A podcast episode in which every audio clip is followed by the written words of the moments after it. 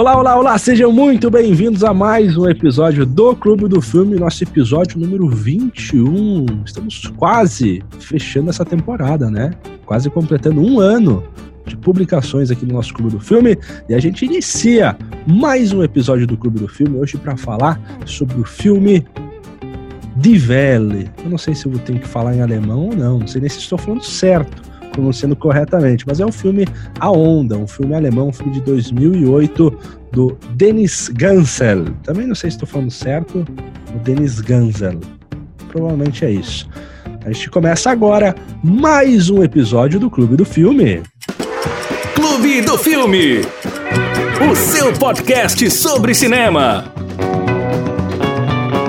No episódio de hoje, temos aqui a participação, minha participação, né? Que é de suma importância também para esse podcast. Eu, Michel Martins, como o apresentador deste podcast. Temos ela, Gabriele Welter.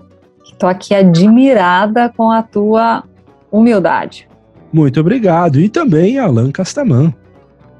Eu, todo bagunçado, tentando arrumar uma torneira elétrica, só deu uma olhança na casa aí. Deu uma onda? É, dia velho. ah, lembrando, né, para o nosso querido ouvinte, que esse episódio ele vai conter spoilers, sim, né? Ele é um filme que é baseado em fatos reais, é, fatos reais muito antigos, né? Então, mas mesmo assim, se você não sabe nada da história, ele vai ter spoilers. É um filme de 2008, mas fique por sua conta e risco. Se você não quer tomar spoiler, vai lá, pausa esse episódio, salva aí na sua fila do Spotify, salva na sua playlist, salva, deixa separadinho aí, salva nos seus favoritos também. Pode ir lá assistir o filme, depois volta com a gente para debater, para ver também as nossas percepções aqui sobre o filme A Onda. Começando então, vamos começando pela sinopse do filme. Quem fez a indicação do filme foi Gabriele Welter. Gabriele Welter, traga, por favor, a sinopse deste filme pra gente. Muito bem, vamos lá trazer de volta o nosso patrocinador não monetizado, Adoro Cinema, com a sinopse de Die Welle. Em uma escola da Alemanha, alunos têm de escolher entre duas disciplinas eletivas, uma sobre anarquia e outra sobre autocracia. O professor Rainer Wenger, Jürgen Vogel, é colocado para dar aula sobre autocracia, mesmo sendo contra a sua vontade, porque ele queria dar de anarquia. Após alguns minutos da primeira aula, ele decide que, para exemplificar melhor para os alunos, seria interessante formar um governo fascista dentro da sala de aula. Eles dão o nome de A Onda ao movimento e escolhem um uniforme, até mesmo uma saudação, só que aí o professor acaba perdendo o controle da situação e os alunos começam a propagar a onda pela cidade, tornando o projeto da escola um movimento real. Quando as coisas começam a ficar sérias e fanáticas demais, o professor percebe que ele perdeu o controle da situação, tenta acabar com a onda, mas acaba sendo tarde demais, impossível evitar uma tragédia. Esse filme, como o Michel falou, é baseado em fatos reais, claro que não na, no, na gravidade da tragédia no final, mas ele é baseado numa história que aconteceu, em fatos que aconteceram lá nos Estados Unidos, mas o filme é alemão. Então, acho que é importante a gente começar falando sobre um dos idealizadores, né, deste filme, que é o diretor, né? Ele, fez, ele fez a direção, fez não, né? Ele dirigiu o filme, na verdade, e ele fez parte também dos roteiros, que é o Dennis Kansen, como que é, Gabi? Pronuncie, por favor. Me ajude, me auxilie, Gabriele Welter. Claro, duas, dois anos de, de aula de alemão tem que fazer algum efeito, né? Mas a gente nunca sabe. Então vamos dizer que é Denis Gansel. Gansel. Direção e roteiros de Denis Gansel. Denis Gansel, ele trouxe então uma história, um roteiro baseado em uma história real, é um roteiro também, essa história real, ela é lá de 1967, né? Quem foi o professor responsável por essa experiência social, experimento social, foi o Ron Jones lá nos Estados Unidos. E também depois isso daí acabou virando, teve outras adaptações, né? Não foi o filme A Onda não foi a primeira adaptação, então o Denis Gansel teve muito material para poder também comparar, estudar e para poder trabalhar o roteiro dele em cima. Ah, teve peça de teatro, teve livro, né? Um livro acho que é de 1980 e algo. Não, não tenho 1981. 81. Né? Ah, teve programa de TV também. Então, documentários, enfim, teve bastante coisa a partir desse experimento social, que é algo muito interessante, né? Ah, e o roteiro ele trabalha muito bem. É um filme alemão, né? Ah, e toda essa história ela parte do pressuposto que sobre o nazismo, né? Sobre uma grande ditadura, um grande, uma grande guerra contra os alemães. Então é interessante como, sendo um filme alemão, ele consegue se encaixar muito bem na história e trabalhar também questões sobre o nacionalismo e sobre os próprios alunos questionando, né, sobre a gente teve que aprender, né, enfim, é interessante como que foi trabalhado, o que, que vocês acharam uh, na questão do roteiro, teve suas mudanças também da, da história real, enfim, eu acabei abrindo muitas muitas vertentes aqui para se comentar, né? Mas sintam-se à vontade. Tudo bem, a gente vai fechando elas, abrindo outras, né? O que a gente percebe já no início do filme é aquele meio que um cansaço, uma desmotivação assim dos alunos. Ah, né? Surgem os questionamentos, assim, a gente não tem nada para lutar contra agora. Tem uma parte lá que diz, ah, o que é a pesquisa mais comum no Google é a, a Paris Hilton, sabe? A falta de um sentido, de um pelo que lutar, né? Uma, nessa juventude desmotivada e ao mesmo tempo já cansada de ouvir as mesmas histórias e achando que jamais se repetiria uh, o nazismo na Alemanha. E aí vem esse professor frustrado porque ele queria dar aula de anarquia, que claramente é muito mais a ver com o perfil dele, tanto é que o filme começa aí com, com música do Ramones, com um professor todo descolado e tal, mas ele não conseguiu dar a aula que ele queria, mas ele resolve fazer uma coisa mais criativa para envolver os alunos e fazer eles entenderem na prática o quanto a gente sempre está muito próximo a uma autocracia, né, a um regime ditatorial. Então, é, ele, ele começa, ele parte desse pressuposto e depois é tão perto, né? O, poder acaba seduzindo tanto que em alguns momentos você percebe que o próprio professor acaba se perdendo é, no projeto dele, né? No objetivo inicial do projeto, porque ele vai acabando, né? Acaba seduzido por pelo popularismo que ele ganha com os alunos, né? Então, esse, é, esse é o, o start do filme, é esse. Aqueles jovens meio, meio sem sentidos, cansados, ah, sem tanto interesse assim para política e para essas questões. E ele, é, é, esse é o pontapé inicial, na minha visão. Então, contribuindo um pouco com a Gabi, né? É, sempre a gente ouve falar dos alemães que eles se sentem pouco à vontade, eles não gostam de falar dessa época em que o nazismo é, imperou aí sobre a Alemanha, né? E sobre os outros países também. E hoje tem geração aí que é, tem certa dificuldade de falar, mas tem outros que têm uma certa naturalidade, e aí a gente também consegue perceber isso no filme.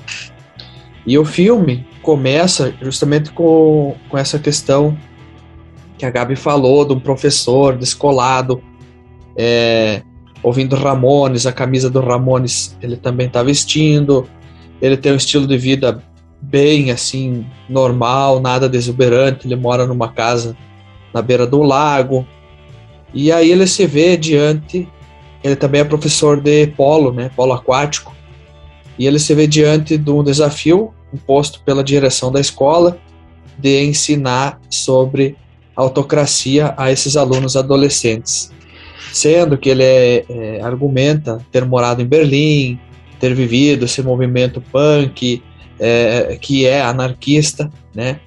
Mas o, o, anarquismo como uma forma de contestação ao status quo e não como a gente conhece hoje que é aquela quebradeira, né? Só quebradeira.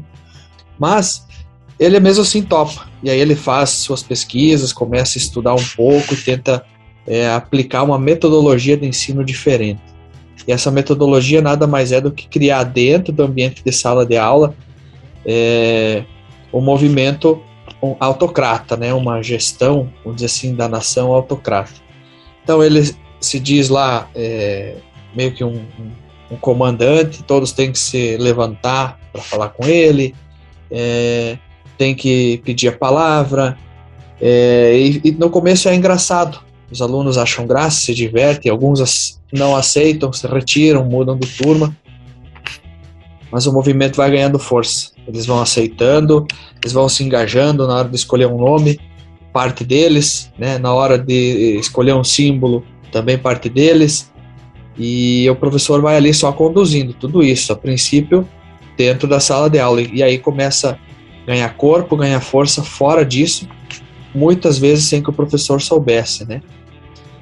Uh, então, para mim, resumidamente, o início do filme ele é uma tentativa de, de, né, uma tentativa de ver se um sistema autocrático voltaria a dar certo na Alemanha. E lá no fim ele traz essa mesma pergunta à tona, né? Dizendo que sim, que eles puderam ver que isso é possível por causa de uma consequência de fatos que aconteceu e a gente vai chegar lá. E é interessante, o roteiro ele dá um viés mais grave em diversos problemas.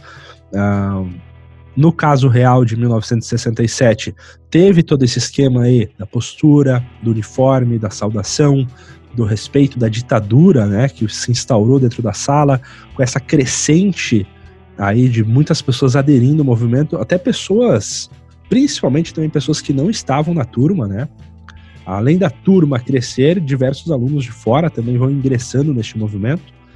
E, mas o filme ele traz problematizações maiores, como eles vão começar a pichar diversos locais, eles vão começar a, a guerrear, né, basicamente, e ameaçar um, grupos de anarquistas, porque eles começam a se ver como rivais né, na rua, fora do ambiente escolar, na escola também, mas fora principalmente também.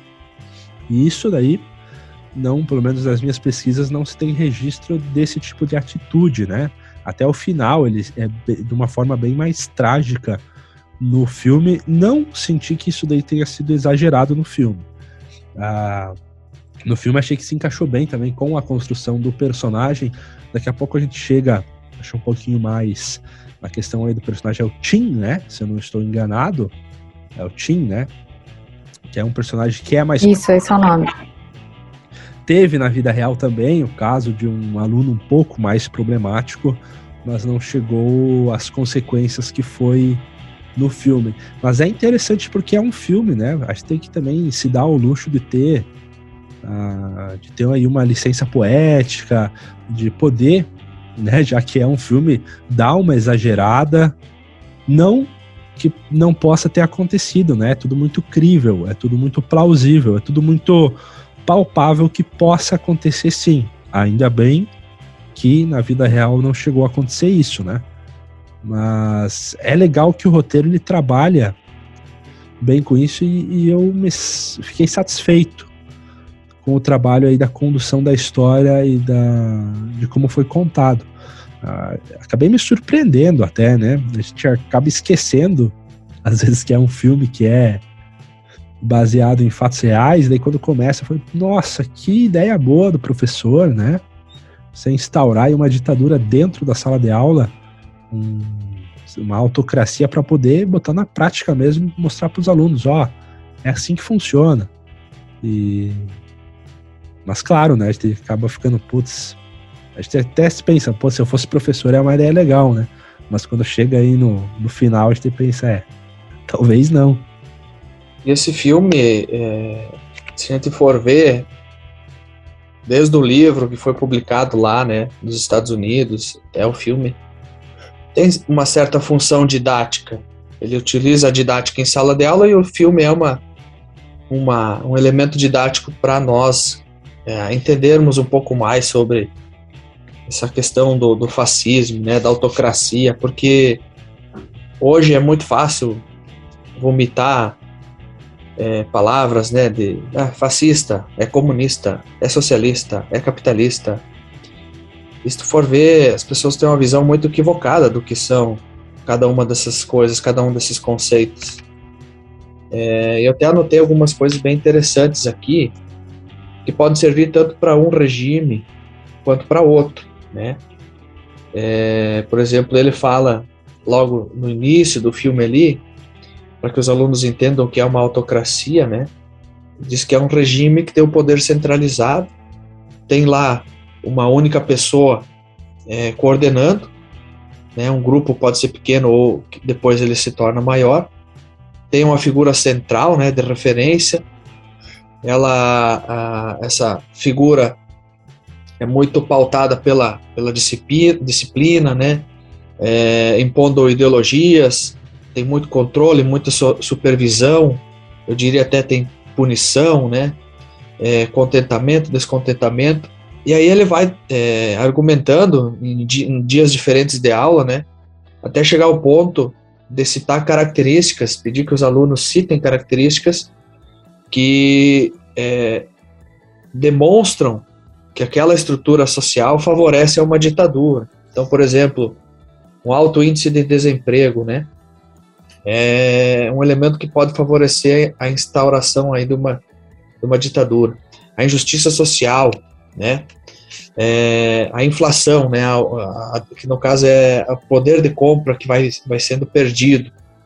É, indiferença política, né? As pessoas não estão nem aí mais para política, não querem mais contestar, só vão se adaptando, né? E o nacionalismo extremo. Então a gente vê isso em diversos países já há muitos anos e nem por isso eles se tornaram ditaduras. E, claro, são elementos também que estão presentes em, é, regimes bem, é, vamos dizer assim, democráticos. Se a gente for ver, é, alguns países eles têm todas essas características aí, né? Uh, e outros também não têm todas elas e são ditaduras. Então, onde é que vai essa linha? Onde é que ela fica? Por exemplo, tu pega é, um país que é, é, por exemplo, ditatorial, por exemplo, a Coreia do Norte. A gente tem pouca informação daquilo lá, né, daquele país. Como é que está o desemprego? Será que ele ainda é alto? Né? A injustiça social deve ter. Inflação, será que tem? Diferença, né? É, ficar indiferente, indiferente à, à política. Nacionalismo, eles são nacionalistas. Pega esses mesmos elementos, traz aqui para o Brasil. Tem muita gente aqui no Brasil que não dá bola para política, tem injustiça social, tem desemprego, leva isso para os Estados Unidos da mesma forma, né?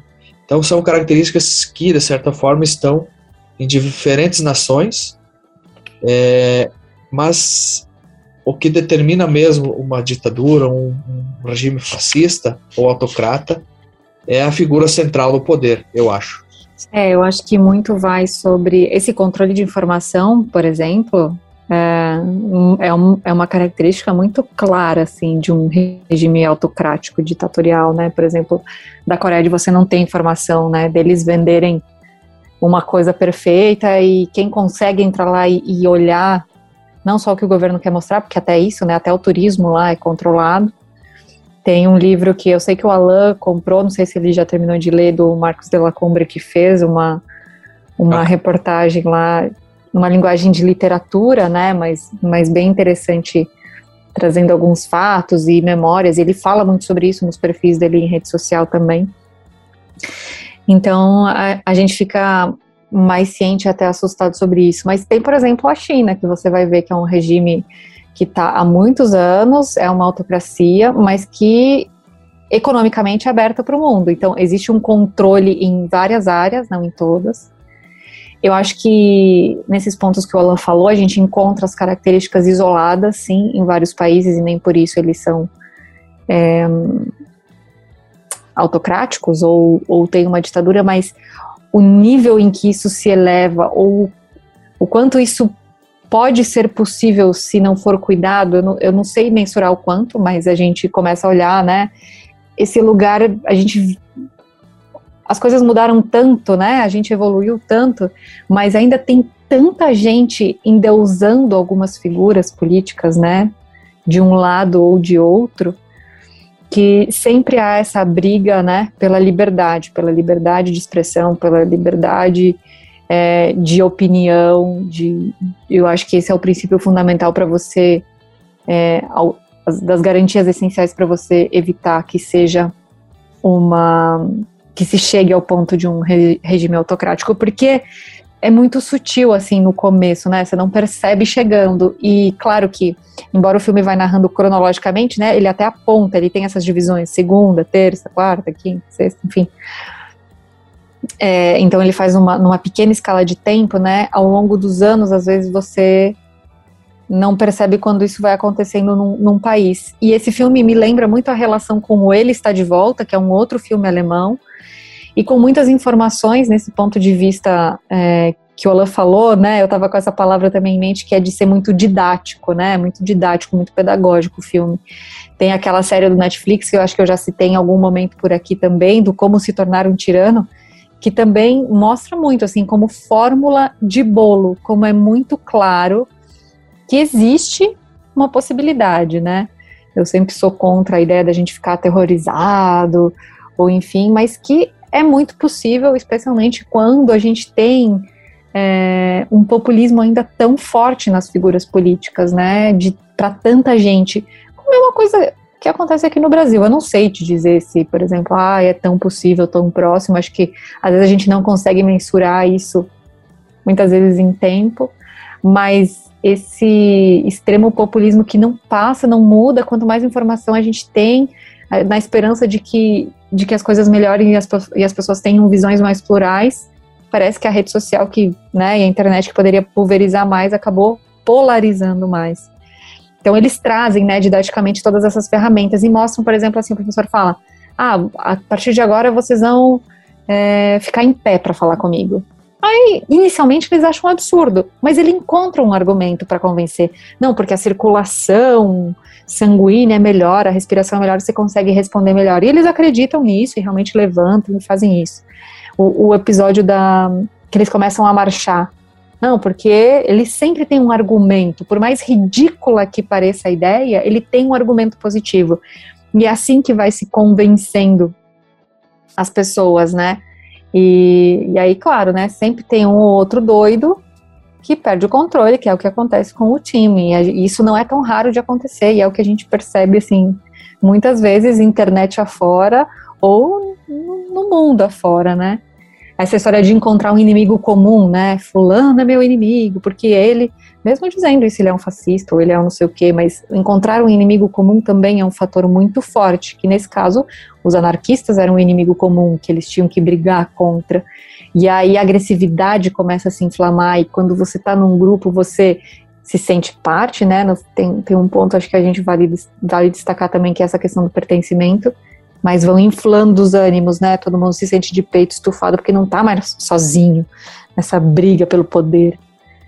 Então, é, o Gemeinschaft, né? Esse, esse, pertencimento que mexe com o lugar de ego.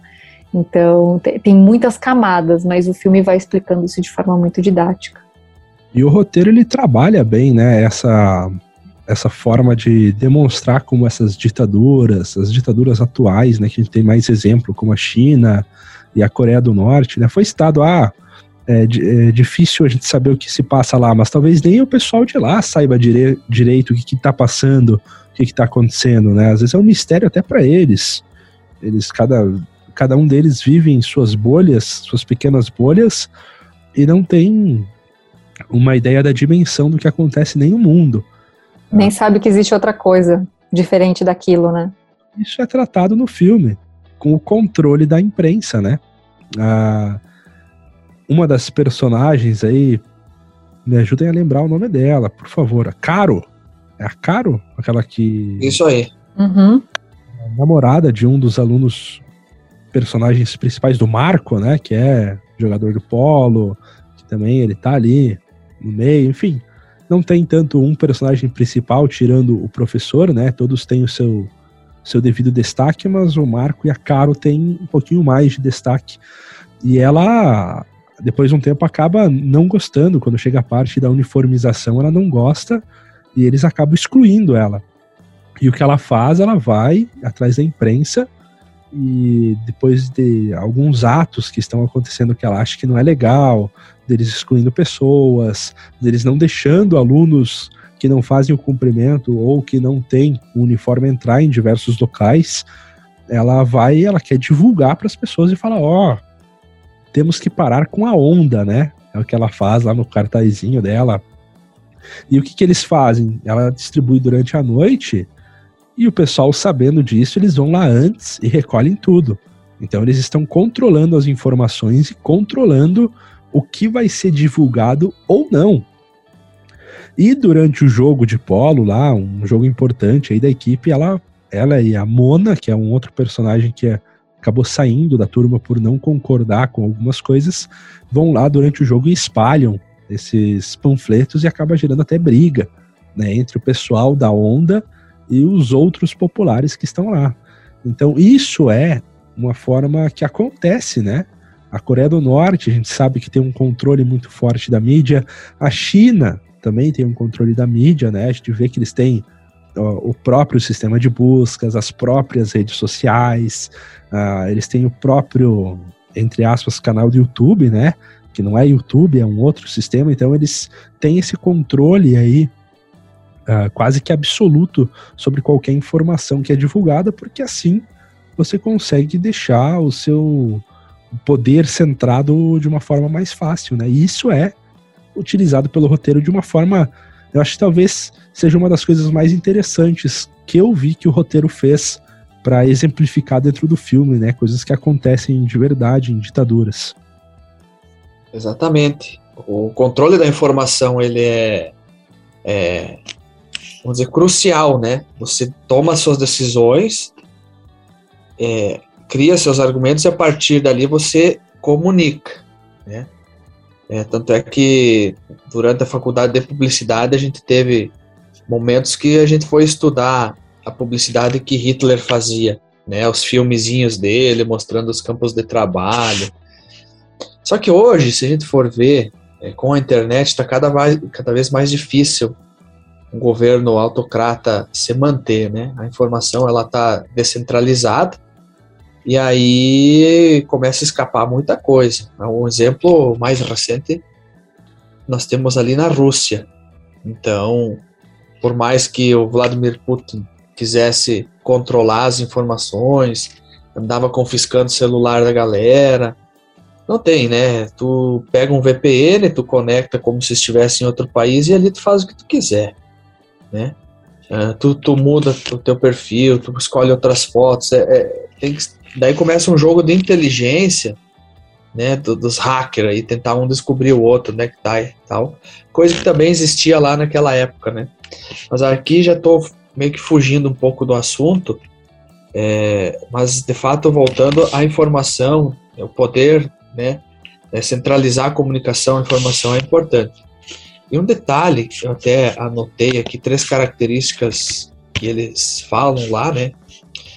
É, que definem uma autocracia é o poder pela disciplina, o poder pela comunidade, que é esse senso de pertencimento àquela comunidade, àquele grupo, e tudo que não faz parte daquele grupo é rechaçado, né? E o poder pela ação, ou seja, é, eles são sempre estimulados a fazer algo pela comunidade e com muita disciplina. Interessante isso aí. E é isso uma das causas aí que faz o personagem do Tim, né, interpretado aí pelo Frederick Lau, se perder, né? Ele não tinha aparentemente aí nada do por que lutar, né? Em casa, a família dava para ver que ela era bem bem grossa com ele, bem fria, bem uh, tipo ausente, né? Tem, aparece uma cena só indiferente, né? Parece uma cena apenas no filme dele conversando com a família, mas essa cena ela é já basta pra gente entender o relacionamento, que ele tá todo empolgado contando da escola, né, como que foi. Ah, o professor, né, o senhor Venga ensinou que a gente tem que ser conciso em nossas respostas, tem que ser direto, tem que babá babá. E daí o pai dele só olha para ele e fala: "É, mas por que que você não faz isso em casa também então?" E daí fica aquele silêncio e já vai para outra coisa. É uma cena curta, mas ela é muito importante para a construção deste personagem, que ele acaba levando como objetivo de vida, né? Fazer com que a onda uh, seja próspera, né? Ele é o personagem que ele tem uma arma, ele é o personagem que ele é mais agressivo. Uh, ele, é um ele já traficava antes, né? Já, já, tinha um envolvimento com drogas, mas não como um malandrão das drogas. É um, um cara né, um pouco fora dos padrões, né? Que a gente não espera tanto que ele seja. É ingênuo, né? De, de, dependendo do olhar que você coloca sobre ele. Sim, talvez um cara muito, muito ingênuo, né? Que é para ele tudo é muito preto no branco, né? Não tem. Não, e ele se sentia excluído mesmo, né? Ele levou a, a pacotinho de drogas lá para os amigos porque ele queria pertencer. Ele falou nem nem vou cobrar nada porque vocês são meus amigos, não sei o quê. Então ele ele sofria bullying, né? Na escola porque ele era todo fechadão, enfim, vem essa questão. E, e, um ponto que você comentou, Michel, sobre a questão de estrutura familiar dele, não que isso seja a regra, tá? Mas o filme, ele traz o contexto familiar de pelo menos três alunos, né? Tanto do Tim quanto do Marco, o loirinho lá. É, que, enfim, a mãe aparece lá com o um colega de escola dele, dá a entender que ela se prostitui, alguma coisa assim. E com a Caro, que é tem uma família toda sem limites, assim, tipo, quase quase mais voltado para anarquia, assim, de muita liberdade, enfim. E o quanto cada um desses contextos, né, mexe com a estrutura psicológica desses alunos e faz com que eles tenham reações diferentes. E a própria Caro, ela no início ela ela acha legal porque tudo que ela queria era um pouco de limite, que na família dela não tinha. Ela viu o irmão dela, o irmão mais novo dela, assim, é, fazendo o que queria, então ela achava que faltava, que precisava de limite. Então ela começa a gostar da, daquele projeto, até tenta vestir uma camisa branca, mas em algum momento ela fala: não, isso aqui não é para mim. E quando, e quando ela é excluída porque ela não seguiu um padrão, aí ela começa a negar o movimento, então ela desperta muito rápido. Mas o filme tem esse cuidado de mostrar o, o contexto familiar de alguns alunos e do porquê que eles reagem de certa forma. De novo, repito, não é regra, né? Existe uma personalidade de cada um independente dos fatores familiares. Não vou dizer que tudo é culpa da família, mas tem uma influência. Sim, mas no filme ele vai, né? Ele mostra, né? Como ela tinha uma família muito livre, ela gostou quando ele chegou algo mais rígido, né? Algo que ia impor algumas regras e a família dela até questiona. Ela fala: a gente, a gente não te criou para ser assim, né? E ela, ela, ela dá uma reclamada lá, mas depois ela acaba nem gostando muito, muito, muita regra, ela acaba não gostando, né? E voltando pro personagem do Tim, ele uh, que se sentia excluído, ele levou, né, drogas aí só para se enturmar uh, ele acha esse propósito de vida para ele e ele foca completamente nisso. Ele começa a ficar obcecado, ele começa. É ele que vai no lugar mais alto para fazer a pichação, é ele que ameaça o grupo dos anarquistas com uma arma, e é ele o cara que vai na casa do, do, do Rainer, né? Rainer Venga, para uh, ah, trabalhar de guarda-costa para ele. Ele fala que ele precisava de proteção, o que não faz sentido nenhum, né? Já que era apenas um professor, né? Ele era um experimento, só que ele levou tão a sério isso que é preocupante. E no final, claro, né? Dando spoiler agora, já foram todos avisados, mas no final, quando o Rainer fala que era apenas um experimento social, que você uh, não deve seguir o pensamento de outra pessoa tão cegamente, né? Que você pode acabar cometendo besteiras, o personagem do Tim acaba dando um tiro em um outro personagem e depois ele tira a própria vida, né? É, de tão que ele fala, isso era tudo que eu tinha, era a única coisa que eu tinha.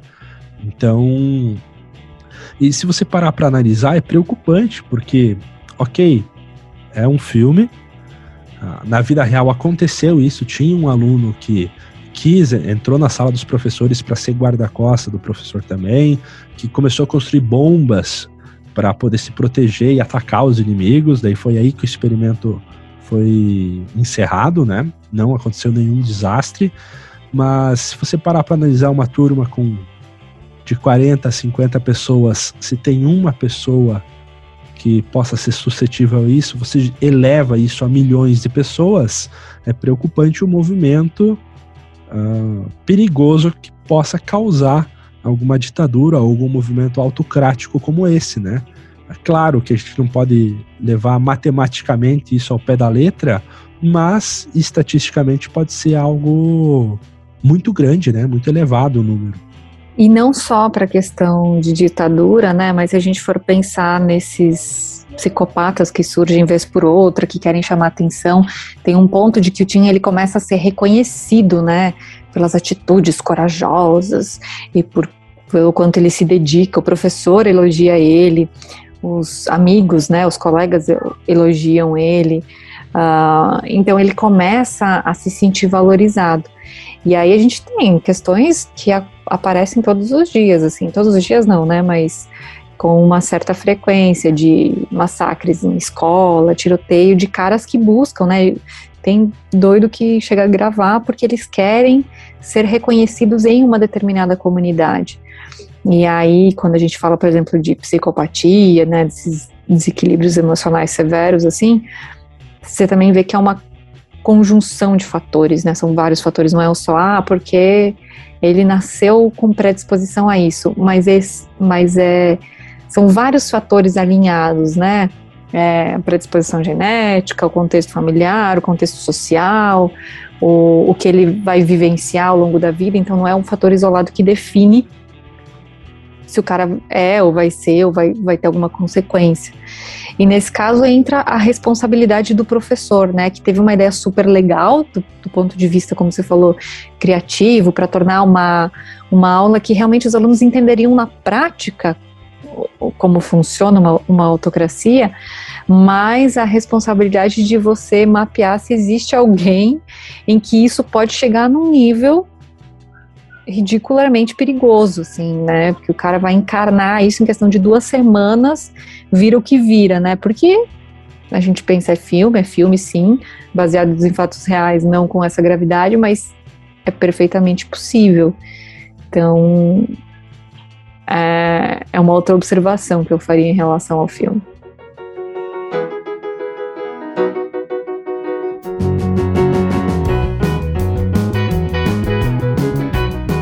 Agora falando sobre a direção do filme, a gente falou muito sobre o roteiro, sobre as decisões, e olha como que o roteiro ele é, por ser também baseado em fatos reais e de um assunto, né, tão interessante, o roteiro ele rende muitas vertentes e muitos assuntos. Mas falando agora um pouquinho da direção do Denis Gansel, ela não tem cara de uma direção de um filme europeu. Essa é a sensação que eu tenho. Porém, em cenas de ação, em cenas que necessitam de, de mais movimento, eu acho que o Denis Gansel ele não sabe lidar muito bem, não. Eu senti principalmente uma câmera muito trêmula, muito cortes uh, muito frenéticos, né? O que, o que torna, às vezes, uma, uma cena de ação um pouco incompreensível. Você começa a supor muita coisa, porque os movimentos eles são né, todos bagunçados e geralmente em partes de ação o Denis Gansel ele dava uma, uma perdida aí, dava um, um tremor aí no braço dele aí, na hora de filmar. E, mas em suma, em geral, é, é interessante que a, apesar da língua alemã, eu senti que eu estava vendo aí um filme, claro, de um de um orçamento muito mais baixo, mas um filme americano, assim, não teve muita, muita diferença, não. É tudo bem construidinho, também não tem muito o que investir, né? Além só da, claro, da qualidade das câmeras e do cenário, mas são poucos cenários. Mas qual que é a opinião sobre a direção dele? Bom, o que eu entendo, né, da direção do filme é que é, possivelmente ela deve ter é, é, trabalhado muito em cima do livro, né? Isso até andei fazendo algumas leituras. Mas ele conduziu a direção, é, ele dirigiu o filme, né? Conduziu a equipe, os atores, de uma forma muito vamos dizer assim, plural, né? Não, nem o Michel disse antes, ele não colocou um ator muito principal, todos tinham seu, seu papel de relevância, né? Ele soube dar os diálogos certos para cada pessoa, soube colocar é, o, o cenário onde acontecer cada situação. Um exemplo que eu digo é da, do momento da, das pichações, né? Então eles colocaram um cara que era totalmente tímido é, para fazer um da, uma das pichações mais ousadas, né? Lá na prefeitura. Então ele subiu um andaime, é, foi lá em cima, é, teve medo, claro, né? Mas ele é, fez todo o nome do grupo ali. Então ali que o grupo começou a se tornar conhecido e ninguém sabia quem era até logo depois em seguida, né? Então assim a direção eu não não saberia dizer se é, teve um papel crucial na no filme. Acredito que tenha sido muito baseado no livro, então aparentemente fica mais fácil, né?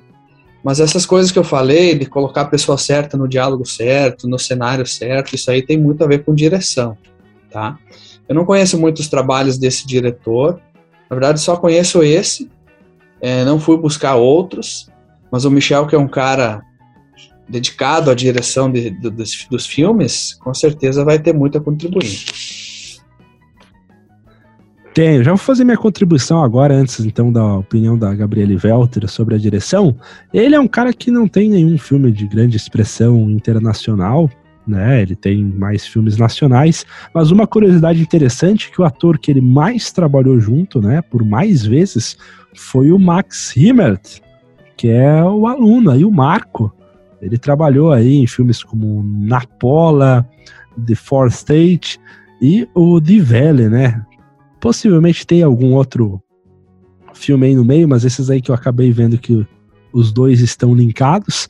E o ator principal aí, quem faz o, o Rainer, ele também trabalhou aí junto no Das Phantom.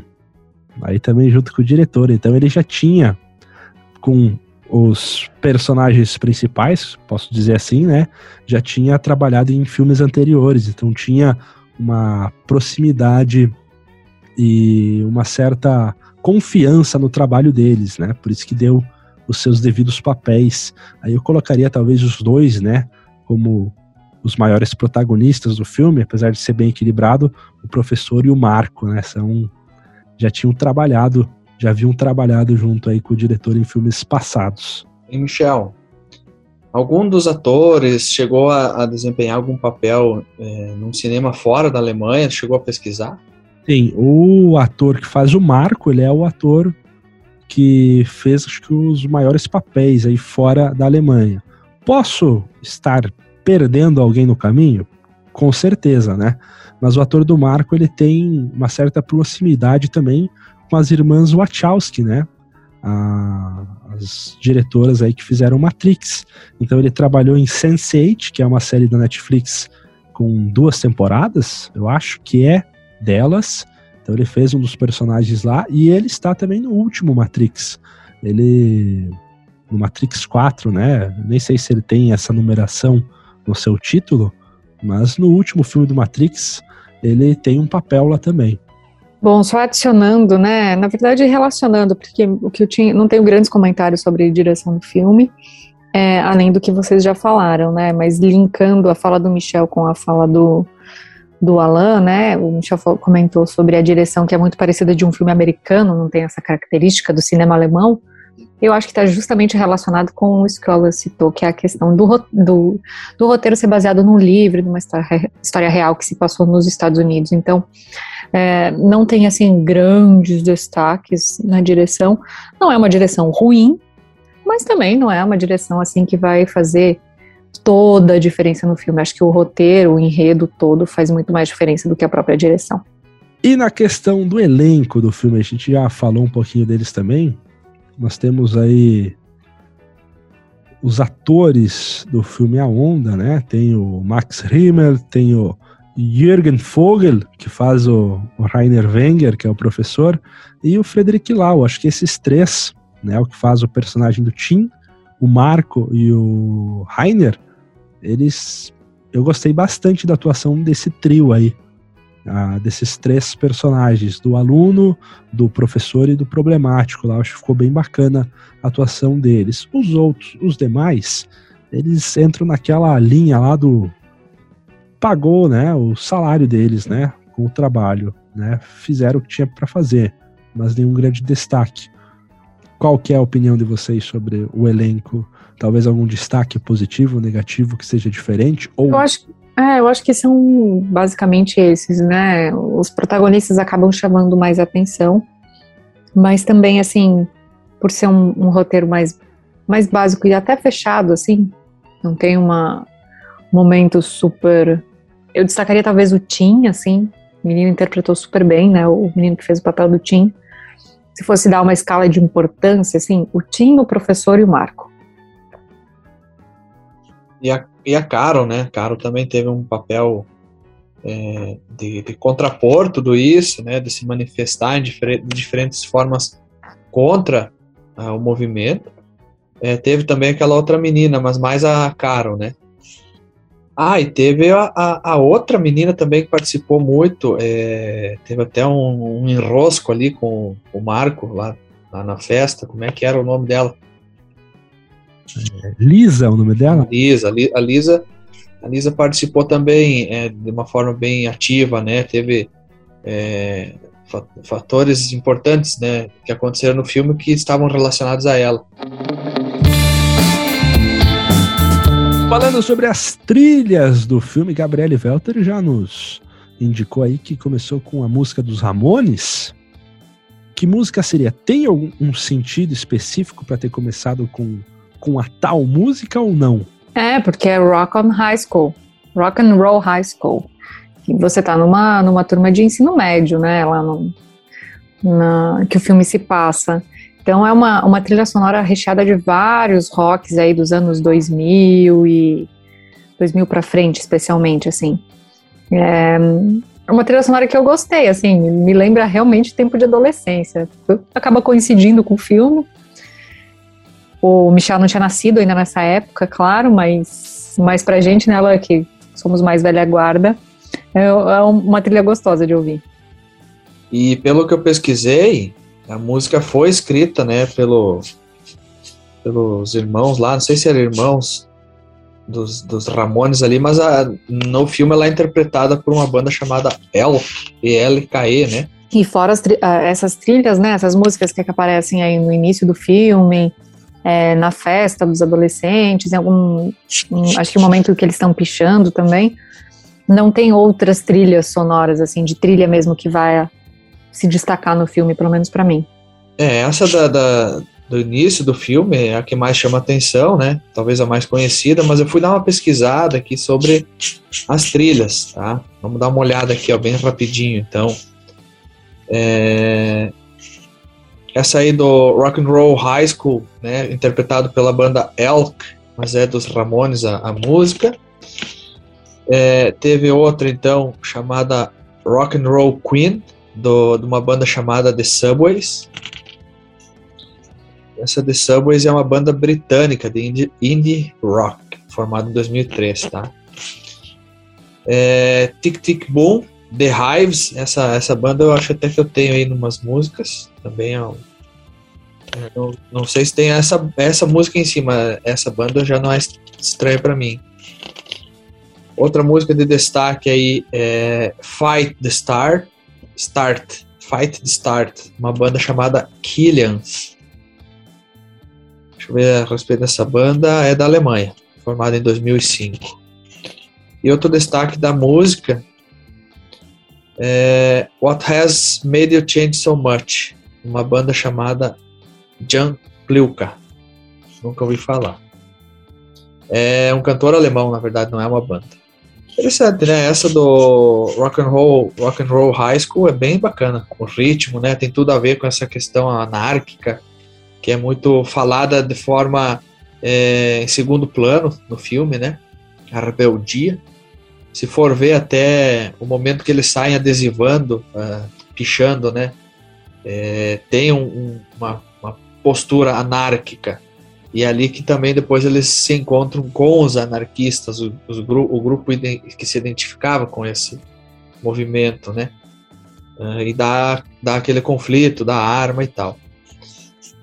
É um filme bem didático para mostrar, quem sabe, para a juventude uma visão um pouco diferente do que a mídia costuma é, transmitir a respeito de anarquia, fascismo, autocracia, ditadura, né? Então o filme ele não tem um, um compositor, né? Ah, um compositor de trilhas.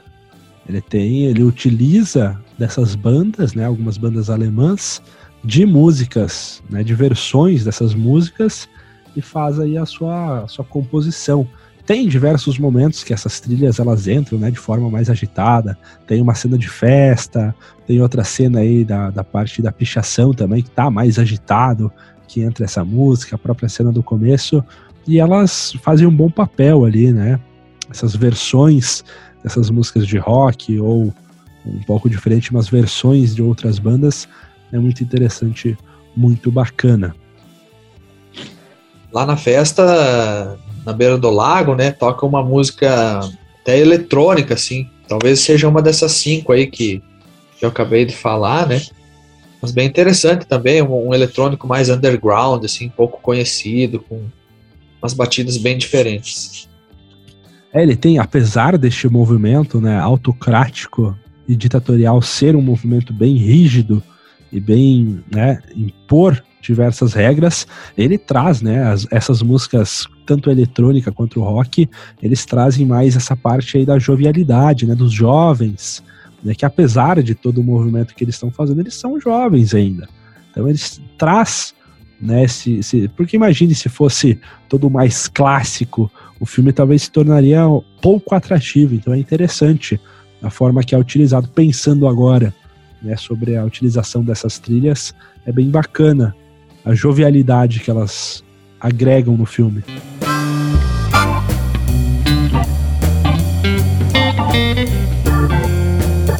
Partindo então para o encerramento, quais são as considerações finais aqui desses dos participantes aqui do Clube do Filme? Até me enrolei para falar, não respirei direito antes de começar essa frase. O professor Venga Vai me, me castigar, eu acho. Ah, quais são as considerações finais? Alan? Hum, deixa-me pensar. Ele é um filme, se for ver, muito atual. Ele é reflexivo, didático. Ele ensina, né? De uma forma prática. Ele mostra o que a maioria não está disposta a aceitar mas que é possível que uma minoria aceite e comece a convencer outras pessoas a pensar da mesma forma. Eu acho que é um filme que deveria sim estar em cartaz aí em, em um desses é, dessas, uma dessas empresas de streaming, né? Amazon Prime, Netflix, né? É, na Disney e tal porque faz a gente é, lembrar de um, de um, período que praticamente todos os países já viveram, né? De uma forma ou de outra, é, a ditadura ela era muito comum um tempo atrás. Que bom que hoje ela tem perdido cada vez mais força e as suas armas de defesa, né, as suas armas de manutenção no poder estão se é, espedaçando, estilhaçando. A principal delas, eu acredito, é a informação descentralizada hoje com a internet. Né? O governo, ditador, praticamente não consegue mais controlar a sua informação. Até mesmo na Coreia do Norte, né, tem. Só que, claro, o acesso à, à informação descentralizada é muito perigoso, perigoso e caro. Michel Martins, tuas percepções. Olha ela! Tá bom, eu falo então. Ué, eu indiquei, tá o, eu indiquei o filme, eu sou a última a falar. Então tá bom. Eu gostei muito do filme. Como eu disse, me envolvi já desde o do princípio já.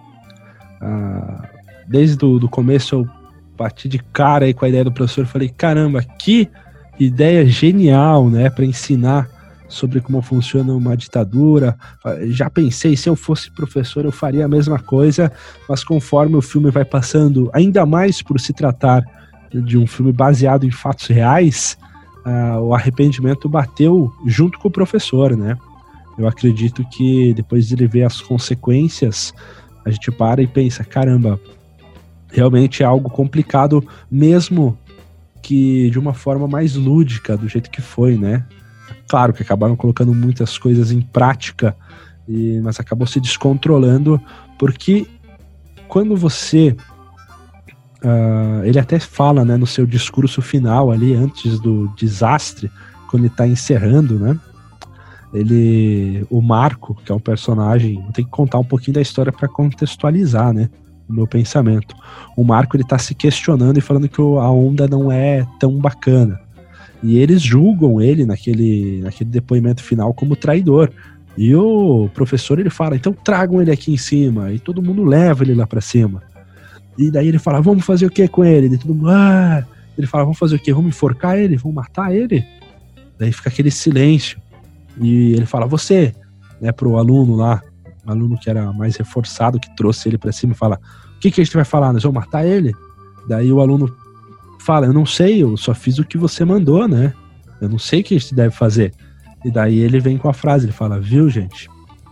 Como que é perigoso quando alguém está pensando por você, quando você não pensa, você apenas age porque alguém falou. Então, esse é um ensinamento que é muito poderoso nesse filme, que é algo que pega mesmo. Você fala: caramba, devo pensar mais, né? Uh, não devemos apenas fazer as coisas, então é interessante, é interessantíssimo do jeito que o filme colocou isso e do jeito que a gente acaba prestando atenção e ele acaba, né, quebrando aquela euforia do momento, trazendo essa frase que impacta muito no filme e eu acho que é um bom ensinamento para se deixar, né? Pense, não deixe os outros pensarem por você.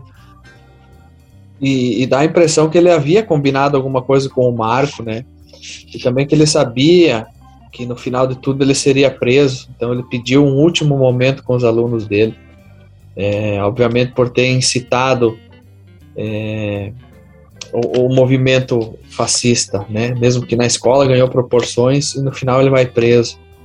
É bem, bem impactante esse final, né? Tem uma morte, um ferido e um preso.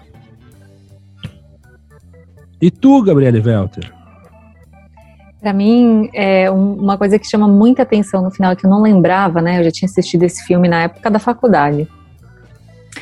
É a expressão do professor, a última cena, assim, do filme, que dá a impressão que ele dá de cara com alguma coisa, assim. Ele fica meio espantado, meio assustado. Isso é uma coisa que me marcou bastante.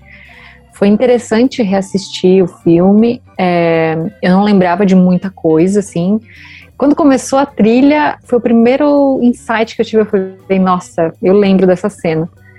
E, e para mim, esse é um filme que faz de uma maneira muito clara o papel educativo do cinema, né? Do cinema, da arte, é, de uma forma muito clara, né? A gente tem, tem todo filme tem, né, uma mensagem, né? Essa pergunta que o Michel faz ao final, qual a mensagem do filme para você?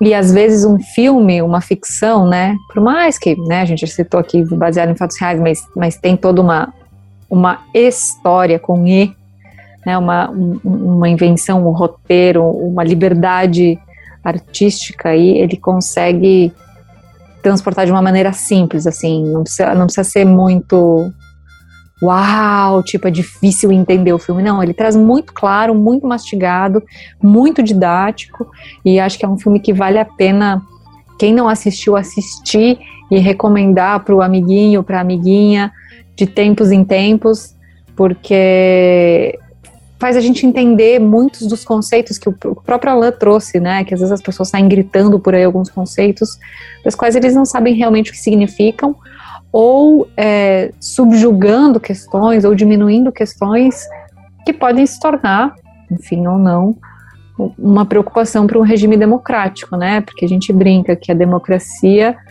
é, é o mal necessário, né? Ela está longe de ser um sistema perfeito, mas é o melhor entre os piores, né? Acho que não existe um, não existe um sistema perfeito. Então, acho que não é um filme tipo, uau, superprodução, ranking dos filmes mais incríveis, mas é um filme para ser assistido com certeza. Muito bem, feliz então aqui pelas colocações do pessoal. E agora eu tenho uma notícia triste, talvez. Para alguns ou muitos. Porque é a minha vez de fazer indicações. Chegou a tua vez, Michel. Olha o desânimo. Qual a bomba? Eu até, até tô já precavido, né? Não, eu tô pensando em instaurar uma autocracia aqui. Impedir o Michel de, de indicar filme. Não, mas eu. Não, não vou nem me defender. Eu vou fazer indicação apenas. E é a minha a última indicação minha dessa temporada, né? Porque depois tem a indicação de vocês e fechou a nossa primeira temporada do Clube do Filme. E a, oh. A minha indicação, ela é de um diretor grego, Yorgos Lanthimos, o nome do diretor. É uma, Gente!